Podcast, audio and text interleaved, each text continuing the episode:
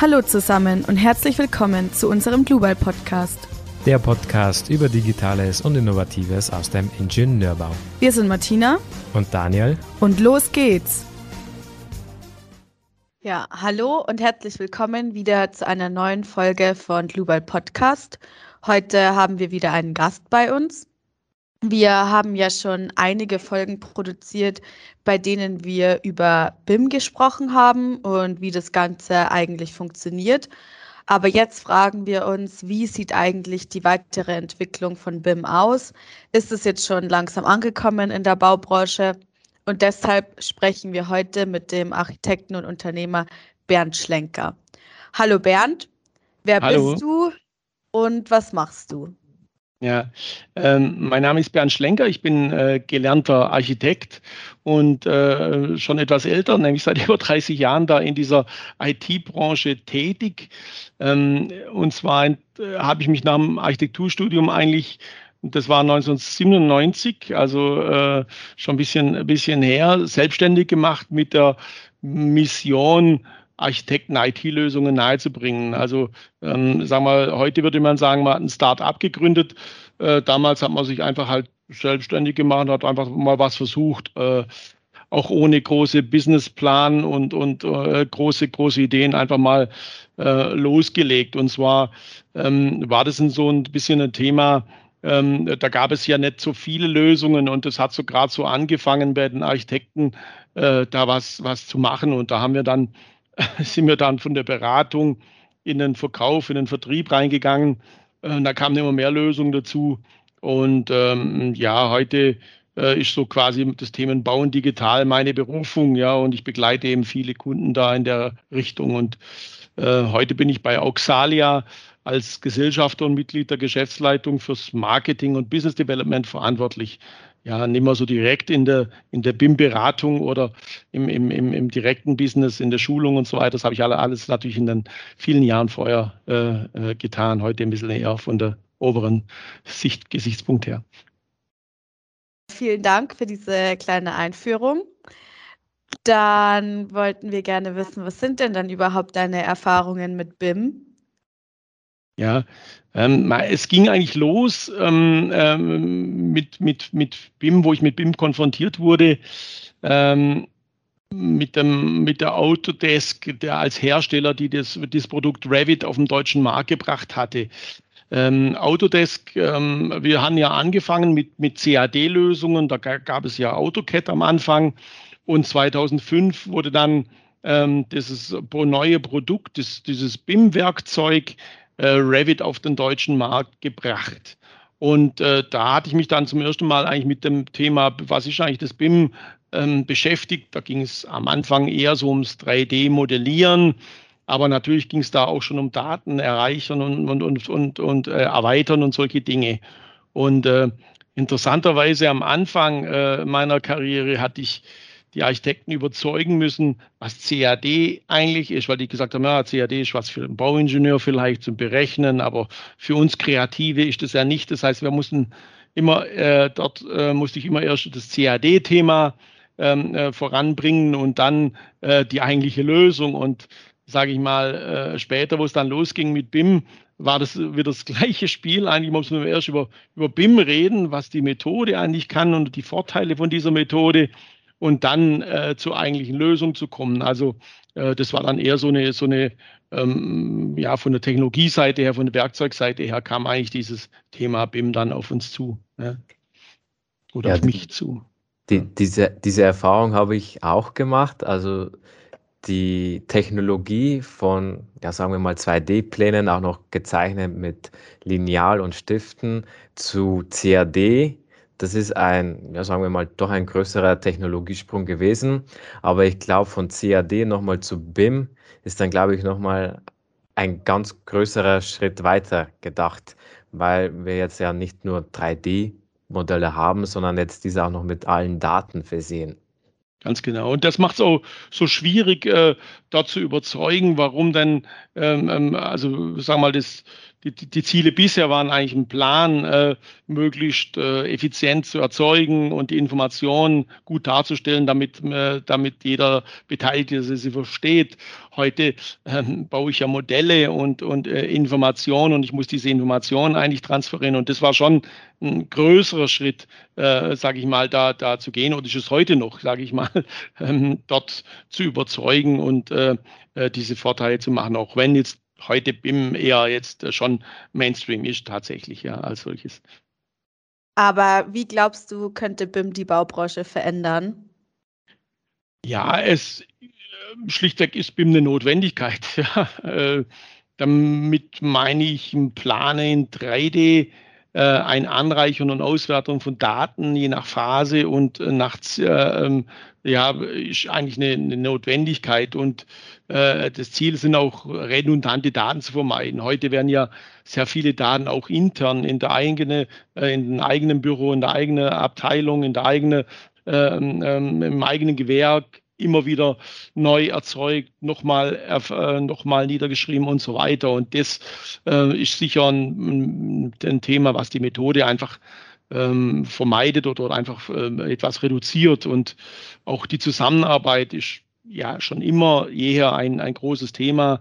Und dazu braucht es halt die richtige Technologie, die richtige Methode. Ähm, wobei man sagen muss, BIM ist immer nur ein, ein Teil der Digitalisierung. Ja, also das ist äh, immer nur ein Stück davon, ja, sage ich mal. Ja, da gibt es dann noch viele andere Aspekte, Kommunikation und so weiter und so weiter, ähm, wo da auch rein, reinspielt. Ja. Und was glaubst du, sind die Hürden noch davon?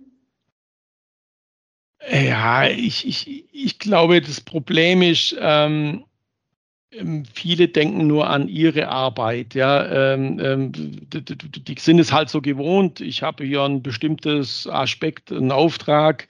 Sagen wir mal, als Bauingenieur muss ich halt äh, die, Statik rechnen, muss die Tragwerke erzeugen und so weiter. Als Architekt mache ich jetzt, sagen wir mal, den großen Entwurf. Äh, der Ausführende denkt an die Ausführung und so weiter. Gerade im Gebäude, Gebäudetechnik gibt es ja äh, die planerische und die ausführende Zunft, die dann auch nochmal äh, jeder von sich aus, aus macht. Und jeder ist es eben gewohnt, seine Arbeit zu tun. Und BIM bedeutet aber immer die Zusammenarbeit. Äh, und, und das ist eben äh, für viele ungewohnt, sage ich mal. Also man arbeitet von jeher natürlich immer zusammen, aber äh, dass man immer, äh, wenn man zugunsten des Projektes Daten erzeugen soll, für die man selber jetzt erstmal momentan keinen Nutzen hat, dann ist man eher davon, nimmt man eher davon Abstand, weil man sagt, das geht mich eigentlich nichts an, das soll doch der andere machen, das ist doch sein Job. Ja? Und ähm, ähm, da, da ist eben dieses ähm, eines der Probleme, dass wir einfach, sagen wir mal, es verlernt haben, gemeinsam äh, ein Ziel zu haben, ja, sondern jeder hat halt sein Gewerk und jeder macht ja da parallel mehrere äh, Projekte. Und äh, das ist so ein bisschen ein, ein Thema, ja.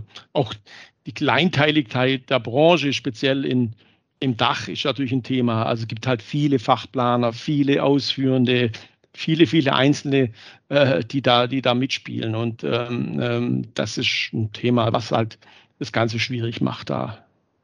Mhm. Du hast einen interessanten Aspekt erwähnt, und zwar diese Kleinteiligkeit der verschiedensten Gewerke, Fachplanungen und so weiter. Da sind wir halt wirklich in der Dachregion glaube ich, verglichen mit anderen Ländern wirklich äh, eine Ausnahme, sage ich mal so, weil ich glaube, bei den anderen, äh, anderen Ländern, blicken wir mal nach England oder so, da gibt es viel größere Planer, Generalplaner, die halt wirklich mehrere Gewerke in ihren Unternehmen haben, die halt die verschiedenen Planungen übernehmen. Glaubst du, diese Art von diesen vielen unabhängigen Planern, Gewerken, Ingenieurbüros, Architekten und so weiter.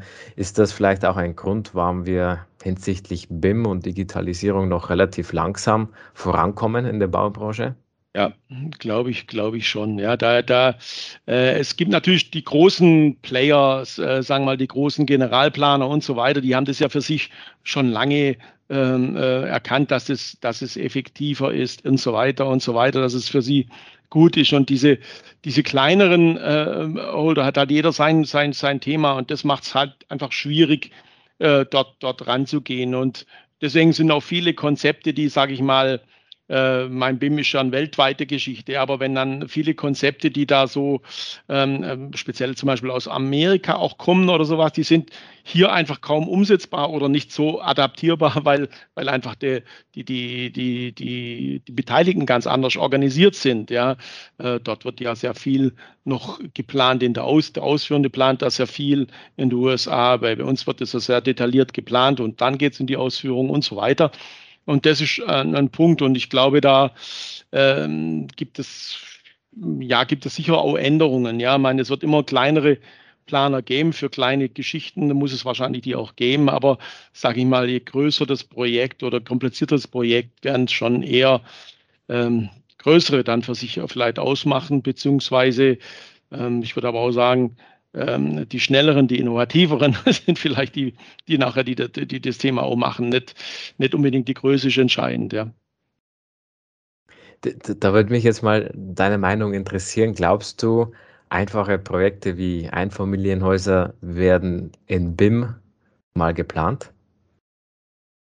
Ich glaube, die, die Punkte zum Beispiel äh, Materialverbrauch und ähm, die Material, äh, ja, beim Rückbau und so weiter, weil Materialressourcen und so weiter, Bedarf auch dort ähm, eine Informationsdichte, die heute vielleicht so nicht, nicht der Fall ist. Also das heißt, auch dort wird ähm, ein, ein BIM-Modell in sicher abgespeckterer Version äh, ein, ein, Thema einfach sein, um, um die Information auch für die späteren Verwender oder die das nachher auch abreißen müssen, einfach die Information auch zu bieten, die dort vielleicht dran steht. Also so, somit glaube ich schon, dass es in einer Form auch dort sinnvoll ist. Wenn ich jetzt die Methode, die Planungsmethode sehe, ist die sicher etwas vereinfacht natürlich. Äh, äh, da brauche ich jetzt nicht allzu viel, äh, weil, weil genau äh, das bekannt ist, wie das abläuft und so weiter.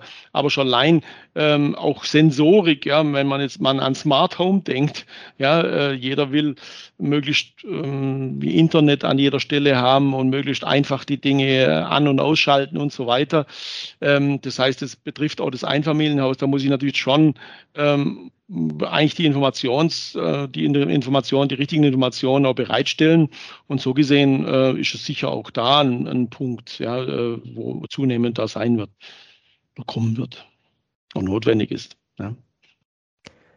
Ja, jetzt haben wir so ein bisschen über die jeweiligen Ingenieurbüros und Gewerke, also aus der freien Wirtschaft haben wir jetzt da über BIM geredet. Wie ist der Stand äh, auf Bundesebene? Also ist, wie ist da die BIM-Lage bei den jeweiligen Kommunen, Gemeinden, allgemein im Bund? Ja, es gibt ja ähm, die, die, die allgemeingültige Notwendigkeit, ja, Projekte effektiver zu, äh, umzusetzen. Ja, die Kostenexplosion für viele von diesen Projekten äh, will natürlich keiner mehr tragen. Und heute ist natürlich eine politische Richtung auch ganz klar da, dass man sagt, äh, wir müssen da effektiver werden, wir müssen da äh, was tun. Das heißt, politisch ist das äh, adressiert, egal auf, auf Bundes-, auf Landesebene. Ähm, und ähm, man soll es umsetzen. Die Umsetzung ist eigentlich ein bisschen das Problem an der Sache. Ja.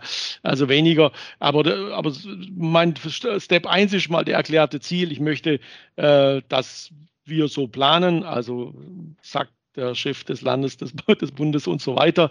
Und ähm, dann geht es natürlich jetzt an die Umsetzung und da ist natürlich noch schon ein weiter Weg zu gehen. Ja, ja es gibt ja von äh, glaube, vom Bund gibt es ja einen Masterplan BIM für Bundesbauten. Das ist ein mhm. Erläuterungsbericht. Und ich glaube, für den hast du ja auch ein bisschen Werbung gemacht, beziehungsweise kennst den ja auch ein bisschen. Mhm. Ähm, um, um was geht es denn bei diesem Masterplan? Ja gut, er definiert die Vorgaben für die Einführung der BIM-Methode beim Bundesbau. Also der Bundesbau selber äh, ist ja verantwortlich für, für Bundesbauten, ja, das sind natürlich militärische, als auch, ähm, sagen wir mal, das Kanzleramt und solche Dinge. Also alles, was, was sagen wir mal, äh, der Bund für sich beansprucht, der Plenarsaal und so weiter und so weiter. Und das, äh, da wird natürlich entsprechend ähm, ähm, auch relativ große Mengen, also allein im Verteidigungshaushalt, was sind es, glaube ich, drei Milliarden pro Jahr, was da äh, umgesetzt wird mit einer steigenden Tendenz. Und da, da sind die natürlich daran interessiert, ähm, sage ich mal, das, das, das besser zu machen, ja, oder, oder ähm, ähm, ja, das, das, das vernünftig, vernünftig äh, zu dem, also wie es so schön heißt, funktionsgerecht, Effizienz, qualitativ hochwertig, termin- und kostensicher. Ja, so will der Bundesbau sich künftig darstellen. Ja, und da ist natürlich die Methode BIM eines der m, wichtigen Punkte. Ja, das sind jetzt wichtige Stichpunkte natürlich, diese Effizienz, Wirtschaftlichkeit, Nachhaltigkeit spielt da mit Sicherheit auch eine gewisse Rolle. Wie, wie schaut denn da so die konkrete oder sagen wir mal so, der konkrete Vorschlag zur Umsetzung aus? Ich habe da mal was von verschiedenen Schritten gelesen oder verschiedenen Steps. Ja, also er heißt ja, das heißt ja Masterplan. Ja, also es gab ja vielleicht der Vorläufer ist der, der Stufenplan, der war aber für die Infrastruktur ähm, äh, da. Dort ist es natürlich ähm, hauptsächlich eine Bundesangelegenheit. Also Straßen, Schienen und so weiter sind ja nicht äh, landesspezifisch. Da ist also die Kleinteiligkeit ähm, eher eher ähm, weniger der Fall. Deshalb war das sicher der erste, äh, der, der erste Punkt. Ja. Und da gab es verschiedene Initiativen, Pilotprojekte und so weiter. Und jetzt mit dem Masterplan BIM für Bundesbauten, ja, soll eben bestimmte Bereiche umgesetzt werden. Und zwar natürlich geht es um die, immer um dieselben Sachen, effektive Kommunikation, ähm, eine fundierte Entscheidungsfindung, durchgängige Informationsverwaltung, eine hohe Transparenz und dann eben dieses lebenszyklusorientierte Bauwerkinformation, also was das Thema Nachhaltigkeit, Materialien und so weiter. Und dieser Masterplan definiert die Vorgaben für die Einführung der BIM-Methode. Also konkretisiert die Handlungsbedarf. Äh, es wird also eine Umsetzungsstrategie erarbeitet, äh, um, sage ich mal, die Methode BIM bis Ende 2022 erfolgreich, äh, ähm, ähm, erfolgreich einzusetzen. Es soll also auch ein BIM-Handbuch erstellt werden. Ähm, das ist im Prinzip eine, Vordefinition von, von der Sache, sodass jeder Beteiligte weiß, da geht die Richtung hin. Ähm, gibt es dieses Handbuch aber schon? Nicht in, in, in Gänze natürlich. Es gibt immer verschiedene, also so ein BIM-Handbuch besteht ja aus der Definition von verschiedenen Anwendungsfälle, wie man sich, wie man die behandeln will, wie man die umsetzen will. Und da gibt es natürlich viele Aspekte. Das wird gerade erarbeitet. Ähm, ähm, soll halt dann eine Richtlinie sein, die sich auch immer fortschreitet, weil äh, da wird ja ständig eigentlich neue Ideen kreiert oder neue Möglichkeiten auch ähm, erzeugt und die sollen natürlich dort niedergeschrieben werden, so dass eben die einzelnen ähm, beteiligten Fachabteilungen und so weiter, die da überall tätig sind, ähm, halt dann auch wissen, wie sie es handhaben sollen. Ja. Und wenn man das jetzt alles zeitlich betrachtet, ab wann soll das dann eingeführt werden oder also welches Ziel verfolgt man dabei? Ja, im Prinzip ähm, 22, also im nächsten Jahr sollen also die, die Projekte schon umgesetzt werden. Ja, jetzt sind wir ja nicht, nicht mehr allzu lange bis 22 hin, bekanntermaßen. Ähm, das heißt, es wird schon jetzt die nächsten Monate umgesetzt und es, werden, es, sind, es gab ja schon etliche oder einige Pilotprojekte, die da umge abgewickelt wurden und so weiter. Es war immer noch nicht flächendeckend da. Und äh, genau, aber diese Informationen sind eben jetzt eingeflossen in die Sachen. Ähm, was hat man gelernt? Wo, wo klemmt's? Was, was tun wir? Wie wollen wir es niederschreiben? So dass es halt einfach diese, diese, diese, sagen wir mal, diese Strategie jetzt gibt, wie man, wie man es ähm, umsetzen möchte. Ja. Also, würdest du also sagen, dass man hier auf einem guten Weg ist und die erfolgreiche Umsetzung realistisch ist? Ich, also ich bin grundsätzlich natürlich ein positiver Mensch ähm, und oder optimistischer Mensch, sagen wir mal so. Ähm, äh, ähm, und so gesehen glaube ich schon, ähm, dass das äh, der richtige Weg ist. Es ist aber auch wirklich politisch gewollt. Das heißt also, die oberste Linie hat auch den Wunsch, dort, dort was zu machen, auch wenn sie es nicht, äh, ähm, nicht weiß. Also da habe ich eine, eine Geschichte. Ich bin Mitglied im, im, im BIM-Cluster in Baden-Württemberg ähm, und wo der gegründet wurde vor, keine Ahnung, acht Jahren, neun Jahren, sowas.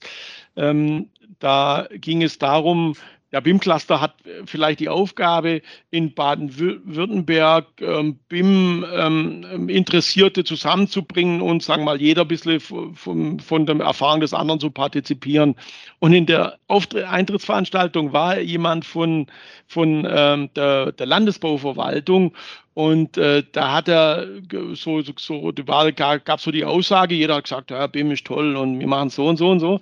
Und der hat gesagt, ja, also BIM schon, aber das ist eher was für die größeren Abwickler, also acht Jahre zurück jetzt. Ähm, aber wir müssen da ähm, offen sein in der Ausschreibung. Ja, das ist immer so ein bisschen ein Thema. Wir können nicht vorschreiben, in, äh, wie sie arbeiten sollen, sondern wir können nur das Ergebnis äh, beschreiben und der Weg dorthin ist eben seine eigene Sache. Wir wollen hier niemanden einschränken. Also äh, sprich BIM ähm, ist eher was für größere Geschichten, war also sehr, sehr ähm, äh, reduzierte, äh, ja, sagen wir mal, Meinung dazu. Und kaum drei, vier Jahre später war, war dieselben, dieselben Menschen haben ihr erstes BIM-Projekt vorgestellt und werden jetzt, wurden jetzt ja auch ähm, BIM-Awards vergeben, da zum Beispiel irgendwelche ähm, ähm Tragwerks, ähm, Straßen, Brücken bauten und so weiter.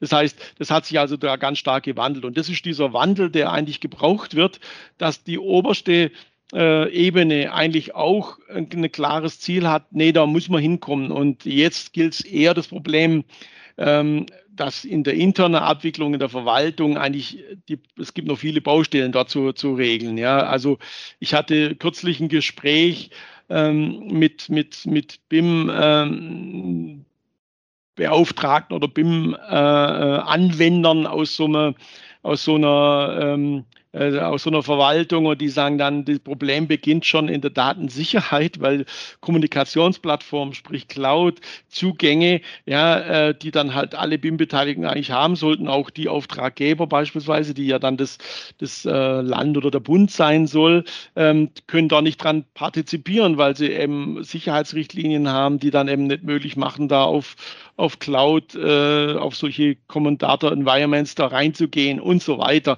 Also da, da gibt es viele, viele ähm, Hürden noch, die zu gehen sind. Vom Wissen her natürlich des Einzelnen auch abhängig. Ähm, das heißt, die oberste, die sind davon überzeugt, ähm, die mittleren müssen es halt umsetzen und dann aber die, die, die unteren, die da wirklich, sage ich mal, in der Umsetzung drin sind, die, die, die scheitern dann halt an, an Wissen, an, an Möglichkeiten, an Definitionen und so weiter. Also es sind noch viele Baustellen zu tun, ähm, zu gehen, aber ich, es gibt da keinen anderen Weg, glaube ich. Und so gesehen ist das schon eine Frage der Zeit, aber die Zeit werden halt diese, diese Verwaltungen, diese großen Moloch von Verwaltungen halt auch brauchen suchen, denke ich mal. Ja. Aber solche Masterpläne und solche, solche Definitionen sind auf jeden Fall schon der richtige Weg. Und äh, gut, jetzt geht es halt dann peu à peu, Strich, äh, Strich um Strich und das zu machen, ja, umzusetzen. Genau, ja, ich glaube auch die praktische Umsetzung ist dann auch nochmal ein bisschen was anderes. So ein Leitfaden, Plan, der gibt die Struktur oder eine gewisse Orientierung vor. Aber letztendlich kommt es dann doch auf die praktische Umsetzung an, aber auch wie, inwieweit es dann auch von allen Beteiligten akzeptiert wird. Ja, da auch die Bereitschaft dazu ist auch, ist seine bisherigen Prozesse auch dementsprechend zu ändern und ähm, hinsichtlich des BIMs anzupassen. Ja, das, und, und wir hatten uns ja eingangs unterhalten über, über CAD ähm, mhm. und die Definition von CAD und so weiter. Da kann man ja auch schon sehr effektiv arbeiten, wenn man bestimmte Richtlinien einhält, ja, in irgendeiner Weise. Wenn man halt nur Striche zeichnet, dann wird es auch dort äh, schwierig. Ähm, Im 3D-Modell ist es natürlich weitaus schwieriger und da sind ähm, teilweise Vorgaben, die die, die, sagen wir mal, die ähm, Betriebsleitung oder die entsprechenden Gremien dann vorgeben, die Referate auch vorgeben, pass auf, so, so müsst ihr machen. Also allein im CAD-Bereich werden halt dann nur ähm, unzureichend umgesetzt aufgrund von mangelndem Wissen oder aufgrund von ähm, ja, Mitarbeiter, die das halt auch nicht richtig wissen und, und dann am Ende wird es halt reduziert auf, auf Linie, Bogen, Kreis, sag ich mal, weil es halt äh, kaum einer so richtig ähm, blickt oder fordert oder sowas, obwohl es eigentlich Richtlinien gibt, äh, das umzusetzen. Und sage ich mal, im, im BIM-Bereich ist das sicher noch viel, viel extremer, äh, dort das zu erkennen. Und da muss es natürlich auch Methoden geben und so weiter. Da hilft uns Technologie sicher, weil äh, bestimmte äh, Referenzen oder, oder Regelwerke oder Prüfverfahren und so weiter sind da schon ähm, äh, denkbar und es gab ja erst kürzlich, also im Jahr, Anfang des Jahres, äh, den ersten BIM-Bauantrag, der in Dortmund abgegeben wurde. Das heißt also wirklich ein BIM-Modell wurde dann auch genehmigt. Das ist schon das nächste. Also Genehmigungsverfahren müssen ja dann auch dafür da sein. Und ähm, solche Sachen sind da einfach noch ganz, ganz viele Punkte zu klären. Ja, Vergabethematik, ja, auch sowas immer den günstigsten zu geben, nicht den kompetentesten oder äh, äh, nicht im Vorfeld zu jemandem zu definieren und und und. Also das sind noch viele, viele Wege zu gehen, speziell gerade in diesen Verwaltungs, ähm, in den Verwaltungen. Ja, spannendes Thema. Ähm, jetzt mal abgesehen vom BIM, ähm, unser Podcast behandelt ja auch Themen rund um die Digitalisierung, Zukunft und Trends im Bauwesen. Jetzt mal eine Frage an dich. Was glaubst du, wie sieht die Zukunft im Bauwesen aus? Ja, Planen gab es schon immer und wir haben schon immer Projekte gebaut. Wir haben auch schon vor vielen, vielen Jahren oder Jahrzehnten Krankenhäuser oder komplexe Gebauten gemacht. Äh, ähm, wir müssen trotzdem neue Wege finden, um integrale Prozesse und Zusammenarbeit zu finden. Ja, ähm, einfach auch die Entscheidungen unter dem Aspekt der Nachhaltigkeit benötigen auch auch äh, andere Informationen um, ähm, und, und die Schnelligkeit der Projekte ja, ist ein weiteres. Also es muss einfach die richtige Person, die richtigen Daten zur richtigen Zeit gefunden werden. Und das braucht einfach äh, Technologie, das braucht Methode, das braucht aber auch ein Mindset, ja, also äh, eine Einstellung dazu. Äh, und da, das sind, das sind einfach die, die Dinge, äh, die, die uns zukünftig beschäftigen werden, ja. Und was hältst du dann von sogenannten Schlüsseltechnologien beziehungsweise Trends? Also wenn man jetzt zum Beispiel mal an den 3D-Druck denkt oder an KI? Ja, also ich finde schon auch einerseits die Technologie und die Möglichkeit der Technologie ist das eine, äh, die Prozesse und die Herangehensweise ist das andere. Also ähm, was ich zum Beispiel super spannend finde, um, um Projekte wirklich zu schneller voranzubringen, ist diese integrierte Projektabwicklung, also das sogenannte IPA, ja, wo dann eben mit Hilfe eines Mehrparteienvertrages alle Beteiligten im Vorfeld eigentlich schon sich zusammentun und gemeinsam ein Ziel ein Ziel äh, haben und auch gemeinsam bezahlt werden. Also jeder gewinnt, jeder verliert. Das ist das Problem äh, häufig so, dass man, dass jeder für sich einzeln operiert und dann eben nachher sagt, okay, pass auf, ich habe meinen Job richtig gemacht, ich möchte mein Geld haben, äh, der hat den Jobfehler gemacht und dann äh, diese, diese, äh, man streitet mehr, wie wenn man zusammenarbeitet. Und das ist sicher in der Grund, im Grundanlage falsch und deshalb finde ich diese integrierte Projektabwicklung als eines der, der Möglichkeiten, Möglichkeiten, dass man im Vorfeld eben äh, die, die wichtigsten Gewerke ähm, in, von der planerischen und von der ausführenden äh, Seite zusammenbringt und im Vorfeld dann einfach sich gemeinsam mit dem Thema äh, beschäftigt. Auch solche Sachen wie Lean-Prozesse, also ähm, die da in der, sagen wir mal, in der Abwicklung im Bauen schon eher gegeben sind oder öfters mal gegeben sind, gerade speziell bei so Fabrikplanung und solche Dinge, aber dass die auch in der Planung dann eben äh, eingesetzt werden, um da einfach effektiver gemeinsam mit einer gewissen Struktur da voranzugeben. Also ähm, um dann abgesehen von, von den Dingen, die da die Technologie noch mit sich bringt, der Möglichkeiten, die wir da auch haben, äh, das sind natürlich klar, dann sind, sind das immer solche, solche Sachen, die da auch eine Rolle spielen. Du, du, ein, ein interessantes Wort hast du genannt, Lean, also Lean Management, das höre ich auch immer wieder, wenn ich über BIM viel lese. K könntest du uns darüber vielleicht ein bisschen mehr erzählen, was das genau bedeutet? Also eigentlich geht es um, um eine, äh, um die Taktierung, also man, man, man bricht praktisch eine Planung, also jetzt beispielsweise reden wir von, mal von der Planung, weil dort ist es eher besonders, äh, oder sagen wir noch etwas fremder.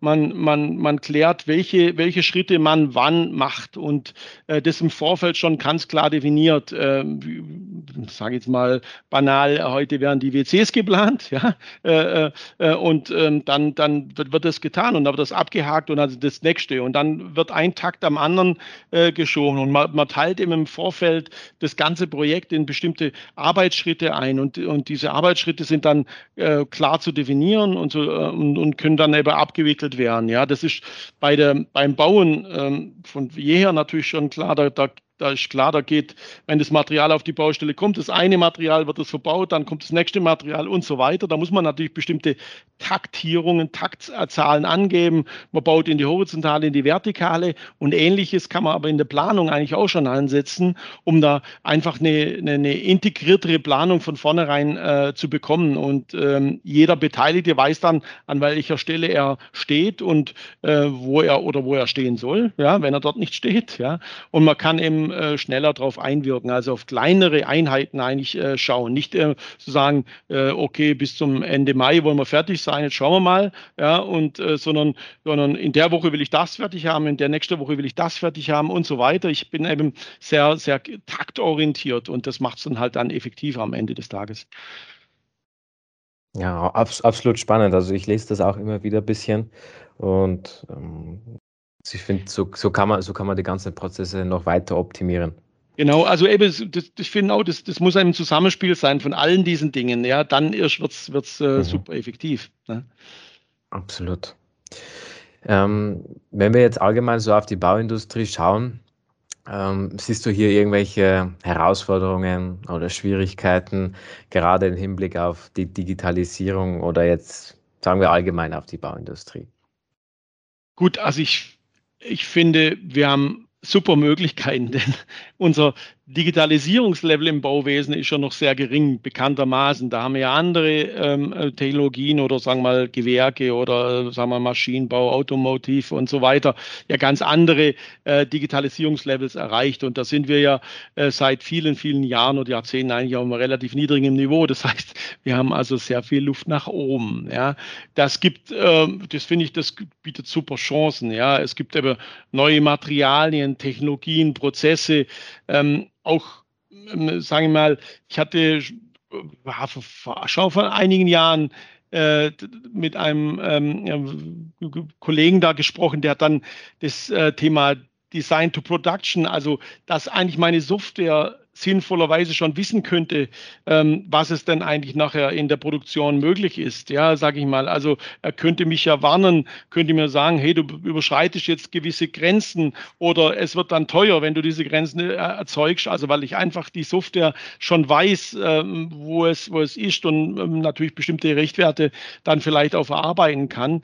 Also das heißt, es gibt da viele Möglichkeiten, besser zu planen, ja, besser zu bauen und am Schluss auch besser zu betreiben. Und wie vorhin schon erwähnt, ich glaube, dass eher nicht die Großen, die Kleinen fressen, sondern die, die Schnellen, die Innovativen. Und das sollte eben vielleicht so ein Punkt sein, wo man, wo, wo jeder für sich auch erkennen kann, Mensch, vielleicht muss ich mehr in die Beratung, die brauche ich Beratung gehen oder ich muss, muss dieses oder jenes tun.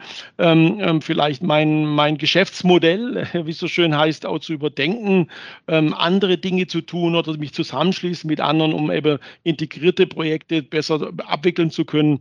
Äh, vielleicht ist das alles ein Weg Weg und diese Möglichkeiten stehen halt, finde ich, ziemlich weit offen. Man muss sie nur nutzen. Ja, und wenn du jetzt einen Wunsch frei hättest, ähm, die Planungs- oder Baupraxis zu verbessern, was würdest du tun? Ich würde einfach sagen, offen sein für neue Ideen, ja, und vielleicht das eine oder andere einfach mal auszuprobieren. Einfach mal wirklich neugierig sein, wie kann ich das machen, auch ohne Gewissheit, ob es wirklich zum Erfolg wird. Äh, nur so kann es ja vorwärts gehen. Ja? Also alle, die, die die ersten IPA-Projekte machen, die wissen natürlich nicht, wie es funktioniert. Ja? Äh, die können in der Theorie ja, aber dann, man muss es einfach mal tun. Einfach, einfach, einfach machen. Ja. Schlichtweg. Finde ich, ein, find ich einen guten Ansatz und auch diese Einstellung, des einfach mal Machens an die jeweilige Community weitergeben, das ist eigentlich auch schon ein wichtiger und guter Schritt. Und wenn das dann auch dementsprechend ankommt und man sieht dann die ersten Pilotprojekte, klar, es ist vollkommen logisch, dass nicht alles einwandfrei funktioniert, aber man lernt ja dazu und dann kann man das ja viel besser einordnen und daraus dann auch lernen. Korrekt, korrekt. Ja, dann auf jeden Fall vielen Dank für diesen spannenden Einblick. Bevor wir diese Folge jetzt beenden, wollen wir dich natürlich, so wie auch jeden anderen Gast, fragen, was ist eigentlich dein Lieblingsbauwerk? Und weil du ja eigentlich Architektur studiert hast, kann ich mir gut vorstellen, dass da vielleicht jetzt etwas Interessantes kommt. Oh, gibt es ein Lieblingsbauwerk? Also was ich ein spannendes Bauwerk generell finde, ist eigentlich die Oper von Sydney. Ja, von, vom, vom, vom, vom Sein her, die kennt, die kennt eigentlich jeder. Also jedes Bauwerk, was eigentlich jeder beschreiben könnte oder von mir sogar skizzieren könnte, finde ich eigentlich klasse. Ähm, das ist sicher was, was jetzt etwas älteres ist. Oder aber auch die Elbphilharmonie. Also die Auxalia hat ihren Hauptsitz ja in Hamburg und die Elbphilharmonie finde ich auch ein sensationelles Bauwerk, auch wenn es natürlich jenseits der Kosten äh, äh, zu machen ist. Aber am Ende des Tages wird es auch niemand mehr äh, ähm, sagen wir mal, in Frage stellen, weil es halt natürlich jetzt inzwischen ein Wahrzeichen wird. Also jetzt vielleicht noch, auch in Sydney war es ja ähnlich. Aber man braucht, glaube ich, solche Dinge auch daran. Man kann vieles vermeiden. Da ist sicher auch das eine oder andere schiefgelaufen. Aber das sind so Bauherren, Bauwerke, die sich einfach einbringen, einfach die ich klasse finde, die, die eben auch jeder kennt und sofort auch jeder, jeder, jeder weiß, um was es da geht. Ja. ja. ja, absolut. Ja, sehr schön. Äh, Bernd, wir bedanken uns recht herzlich für die tolle Folge. Hat uns sehr viel Spaß gemacht. Wir haben wieder vieles Neues dazugelernt. Und damit verabschieden wir uns auch von dieser Folge. Ich hoffe, ihr konntet einen spannenden Einblick bekommen und schaltet auch gerne mal das nächste Mal ein. Und in diesem Sinne, macht es gut und tschüss. Sehr gerne. Danke. Dankeschön. Ja, tschüss mal. Tschüss. Servus.